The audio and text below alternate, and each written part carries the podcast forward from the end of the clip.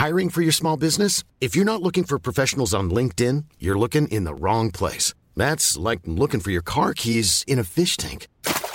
LinkedIn helps you hire professionals you can't find anywhere else, even those who aren't actively searching for a new job but might be open to the perfect role. In a given month, over 70% of LinkedIn users don't even visit other leading job sites. So start looking in the right place. With LinkedIn, you can hire professionals like a professional. Post your free job on linkedin.com slash people today.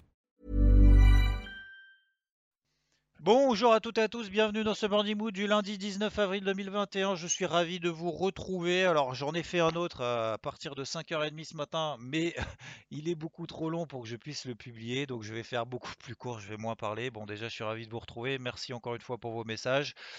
Euh, c'est pas simple, hein, euh, je pourrais dire tout simplement, ça y est, euh, j'ai tourné la page ou quoi que ce soit, euh, mais non, c'est pas le cas. Donc je m'en remets euh, doucement, voilà, c'est pas simple, mais c'est comme ça. Ce sont des épreuves de la vie, ça fait partie de la vie et il faut continuer, il faut s'entourer de personnes qui nous tirent vers le haut parce que ou qui vous soutiennent parce que c'est dans des moments comme ça et d'ailleurs j'étais très étonné et agréablement surpris par tous les messages que j'ai reçus donc encore une fois un grand merci à vous. Bref, on n'est pas pour la parler de ça mais euh, je reprends progressivement donc mes graphiques en tout cas depuis vendredi, vous avez le carnet de bord, l'explication du carnet de bord sur IVT euh, au travers d'une vidéo. Globalement le contexte, bah, les marchés pour le moment s'accommodent de ce qu'ils ont. Ils ont des statistiques macroéconomiques plutôt rassurantes. Ils ont d'un taux à 10 ans, vous savez, ce fameux indicateur de taux à 10 ans aux États-Unis qui a inquiété et puis finalement qui est en train de consolider. Alors, il n'y a pas de, euh, de remise en question de cette tendance au fond du, de fond du taux à 10 ans, mais on était passé de 1,60 euh, de 1% à 1,80 quasiment très très rapidement. Et puis là, on est en train de consolider au-dessus des 1,55. On est toujours au-dessus de la MM50 daily. Donc pour le moment, on est simplement dans une phase de latérisation, dans une tendance de fond qui reste haussière. Qu'est-ce que ça change? Eh bien, ça change que cette fameuse rotation sectorielle, et c'est la raison pour laquelle le Nasdaq a fait des nouveaux records historiques, que euh, on n'a plus de euh, rotation sectorielle des euh, technos en faveur des values. Là, on achète tout, des technos, des values. Le taux à 10 ans n'inquiète plus. On a le dollar qui est en train de surplier, et j'en parlerai juste après. Je pense que ça va pas être le cas quand même pendant longtemps. Mais euh, donc le taux à 10 ans se replie, c'est une très bonne nouvelle pour les marchés. On a des publications qui sont bonnes.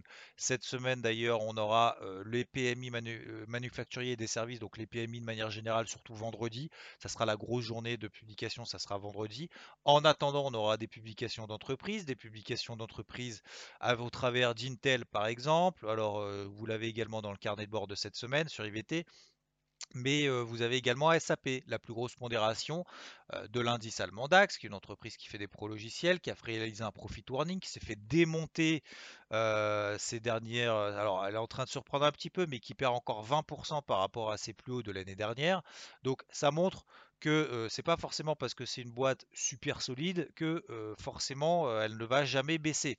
SAP, c'est marge nette incroyable, c'est c'est également un endettement qui est pas très très fort et c'est la plus grosse pondération, c'est la plus grosse valorisation du marché allemand DAX. Donc on se dit, ça c'est quand même du solide, ça va jamais baisser. Pour le moment, et pour autant, elle s'est mangée dans une journée 20% de baisse. Alors 20% sur ce genre de choses, c'est énorme, contrairement d'ailleurs au marché des cryptos, j'en parlerai juste après. Mais elle est encore, la preuve qu'elle est encore 20% sous ses plus bas donc historiques et les plus bas qu'elle a réalisés dans le courant de l'année dernière. Elle est en train de surprendre un petit peu. Pourquoi je parle de ça? Parce que bah, les indices sont composés d'actions et les actions sont des entreprises. Donc elle publiera cette semaine. Donc ça aura forcément un impact sur l'indice allemand DAX, peut-être de manière un peu décorrélée par rapport aux autres. C'est généralement ce qui se passe dans ce type de, de moment lorsqu'on a la saison des résultats, bah, il y a des indices qui montent, d'autres qui baissent, et il ne faudra pas s'étonner de voir le DAX, lorsqu'elle publiera, euh, peut-être bouger plus fort que euh, ses copains. Donc globalement, sur les indices, tant qu'on n'a pas pour le moment de signal de retournement fort sur, euh, sur, les, sur, les, sur, les, sur les indices, de retournement fort, c'est au moins déjà en daily, au moins clôturé en dessous des plus bas de la veille. Voilà, ça c'est pas arrivé depuis un moment, mais depuis au moins un mois. Tant que c'est pas le cas, bah pour le moment, il n'y a pas de, signal baissier plus que ça. Voilà, tout simplement. Alors c'est difficile d'entrer sur ce marché parce qu'il n'y a pas de volatilité, il n'y a pas de repli, ça monte tous les jours, donc on se dit le jour où on va payer, bah, c'est le jour où ça va baisser, et en même temps pour le moment ça fait que monter. Donc voilà. Euh, à l'inverse d'ailleurs, sur, euh, alors je finis sur les marchés traditionnels, mais euh, sur le dollar, attention, enfin attention dans le sens où je vais surveiller euh, moi un signal d'achat là-dessus. Alors oui, on en tendance baissière depuis un an. Oui, je n'ai fait que travailler à la baisse le dollar depuis maintenant plus de 6 mois, voire 9 mois. Et on a eu un rebond technique sur, sur le dollar, mais je pense pas qu'il faille non plus tout jeter. C'est pas parce qu'il y a une petite phase de latérisation sur le taux à 10 ans aux États-Unis que forcément il y aura plus d'inflation. C'est juste que la Fed rabâche sans arrêt tous les jours depuis des semaines, depuis des mois en disant l'inflation, ça sera que technique, ça sera que temporaire et on, de toute façon, même si on passe légèrement au-dessus des 2%, c'est pas bien grave, ça va rabaisser derrière. Donc le marché est en train de digérer ça et en train d'y croire. Euh, c'est la raison pour laquelle le dollar baisse, les taux à 10 ans baissent et que les marchés actions, bah, pour le moment, sont absolument pas inquiets. Mais euh, l'eurodoll, regardez, moi qui étais vendeur, euh, on a fait la vente entre un 18,74 et un 17,30. On est revenu sur une grosse zone de résistance daily, j'en parlerai plus en détail, notamment euh, sur IVT pour vous expliquer ma stratégie notamment de vente là-dessus. Globalement sur l'or et l'argent, petit phase de rebond technique. Là aussi sur l'argent, chercher à le payer avant mon absence euh, il y a trois semaines euh, avec un premier objectif à 26 dollars, il a été atteint. Donc en fin de semaine dernière.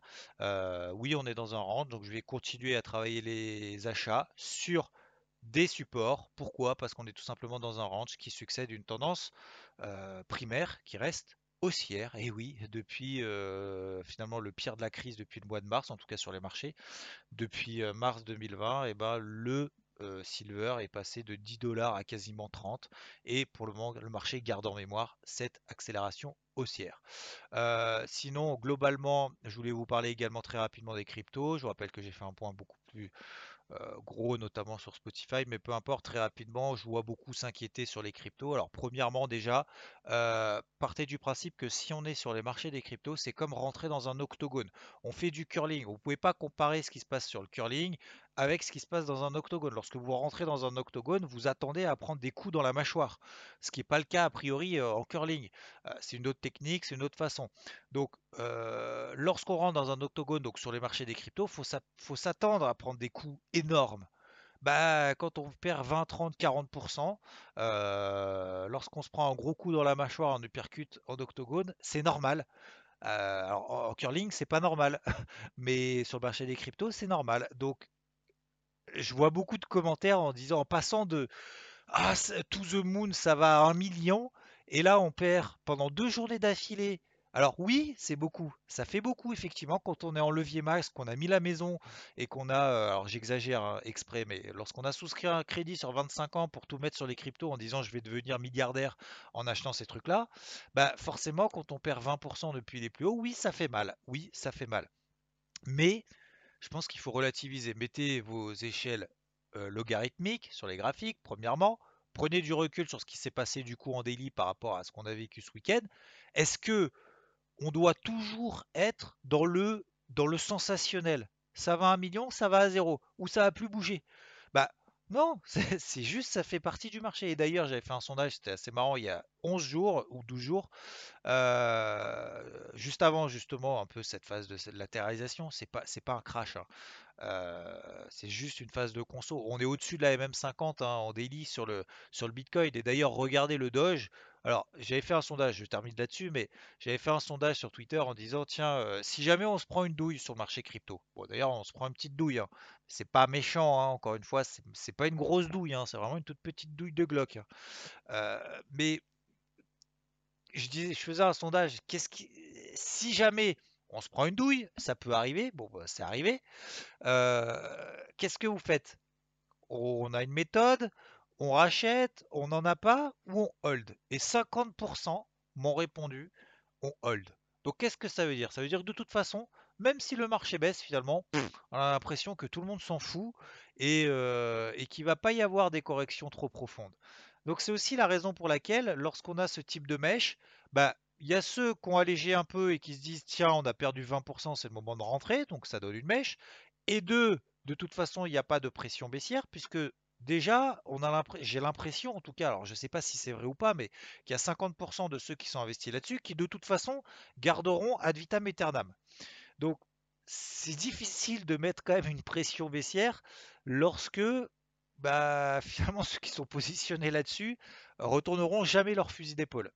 Donc c'est pour ça que bah, sur des, des, des, coins où c'est du vent, comme le, par exemple le Dogecoin, bah, c'est pas parce qu'il prend 500% en une semaine, ce qui a été le cas, qu'il y a plus de chances qu'il baisse derrière, puisque de toute façon ceux qui sont dessus ou a priori pas l'intention de revendre tout de suite et de se dire tiens moi ça me suffit, je vais faire du trading là-dessus, je vais être un petit peu raisonnable, je vais alléger, sortir et racheter peut-être autre chose pour arbitrer. Bah non, j'ai l'impression que c'est soit t'es dessus, t'es dedans et puis tu lâcheras pas et tu vas jusqu'au bout, soit euh, euh, soit t'y es pas, t'y crois pas et de toute façon t'iras jamais. Donc euh, donc c'est pour ça qu'on a ces mouvements finalement très alors ça semble étonnant mais en même temps, j'ai l'impression que c'est un peu le. Pour le moment, c'est un, marché petit hein, encore. Hein. Mais voilà, on a des, bah, phases de repli. Le Bitcoin est passé quand même à 51 000 dollars. Bah, on est déjà à 57 000. Voilà. Déjà 10% depuis les plus bas qu'il a réalisé. Donc euh, prenons un petit peu de recul. Attention, on est dans un octogone. Des coups de 10, 20, 30, 40%, bah, ça fait très très mal. faut être préparé. Donc pour ceux qui se sont pris un coup, bah va falloir remonter, va falloir s'entraîner, euh, va falloir travailler sur soi, avoir l'humilité aussi de reconnaître que peut-être qu'on a fait une connerie si on s'est fait sortir un peu n'importe comment et que euh, le marché est en train de, de, crypto, je vais pas dire ressembler au marché traditionnel, mais voilà, on a ces phases de repli et c'est beaucoup plus sain que malheureusement, c'est triste à dire, hein, mais c'est beaucoup plus sain d'avoir ces grosses corrections comme ça récurrentes que, que de monter comme ça en ligne droite euh, en se disant on va à un million et que tout le monde soit dans l'euphorie totale. Voilà, simplement. Donc on a des cryptos qui se détachent. Encore une fois, vous prenez euh, Cardano, on est passé de 1,10 centimes à 1,30 centimes. Elle a pris 20% quasiment depuis les plus bas qu'elle a réalisés. Vous vous rendez compte? Donc oui, bah oui, quand on perd 20-30%, c'est normal. Quand on prend 20-30% en une journée, c'est normal aussi. Voilà, faut relativiser par rapport à ce qui se passe. On ne peut pas comparer ce qui se passe sur une patinoire de curling avec ce qui se passe dans un octogone de MMA. Voilà, tout simplement, c'est exactement la même chose. Je voulais reprendre un petit peu cette image.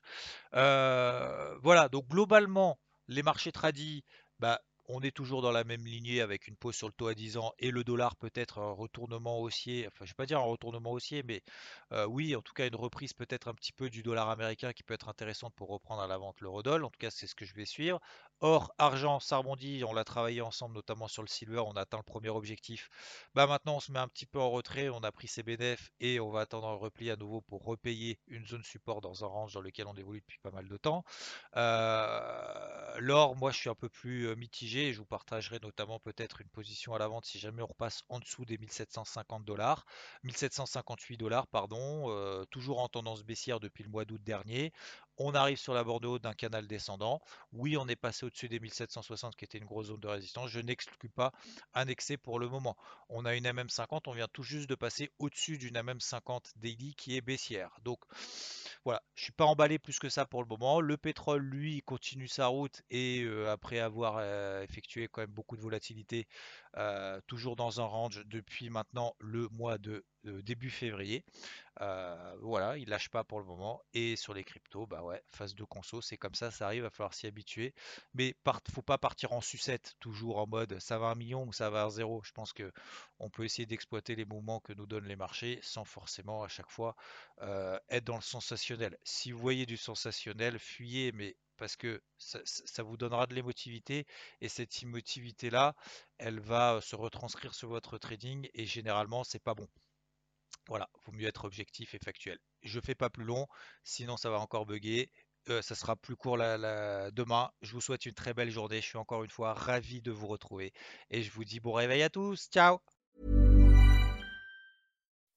When you make decisions for your company, you look for the no-brainers. If you have a lot of mailing to do, stamps.com is the ultimate no-brainer. Use the Stamps.com mobile app to mail everything you need to keep your business running with up to 89% off USPS and UPS. Make the same no brainer decision as over 1 million other businesses with Stamps.com. Use code PROGRAM for a special offer. That's Stamps.com code PROGRAM.